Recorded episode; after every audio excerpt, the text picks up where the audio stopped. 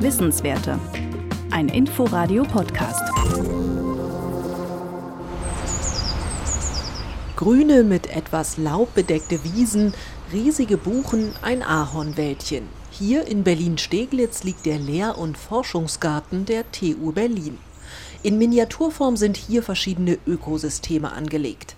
Neben einem Mast bestückt mit Messinstrumenten wachsen auch ein paar gefährdete Arten. Wie zum Beispiel die Heidenelke, die sich dann auf diesen Schotterflächen sehr wohl fühlt. Es gibt dann solche Thymianarten, die dort auch vorkommen oder auch der Knöllchensteinbrech, der eingebracht wurde und sich da wohlfühlt. Birgit Seitz arbeitet am Institut für Ökologie an der TU Berlin. Sie ist Fachfrau für Biodiversität, also biologische Vielfalt.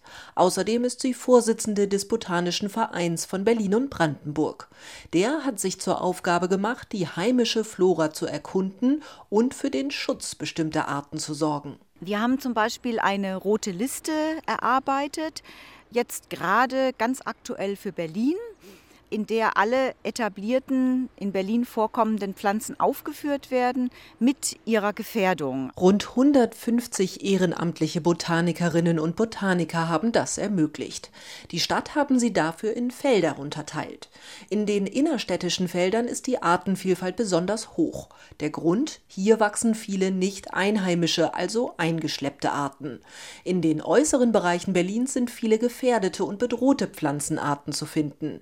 Zu ihnen zählen mittlerweile 46 Prozent aller Arten der Stadt.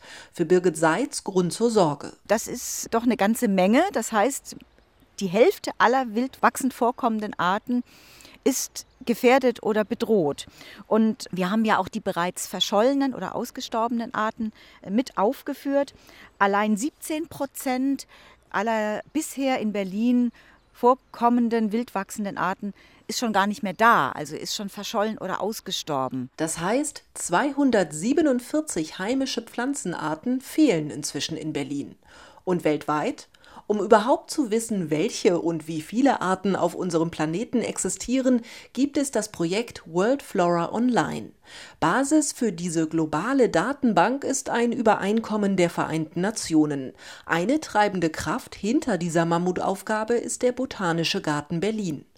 Noch immer tauchen auf der Welt auch für uns neue Pflanzen auf, sagt der Direktor des Botanischen Gartens Thomas Borsch. Etwa 2000 neue Blütenpflanzenarten werden pro Jahr weltweit entdeckt das natürlich äh, im Wettlauf steht mit dem Aussterben. Klimawandel, das kommt langsam immer mehr zum Tragen. Lebensraumzerstörung ist eigentlich die Hauptkomponente. Wir wissen vielfach gar nicht, was alles verloren geht durch den Verlust von tropischen Regenwäldern, aber auch anderer Lebensräume. Ähm, da sieht es ähnlich aus, wo eben vieles an Organismen verloren geht, die wir noch gar nicht kennen.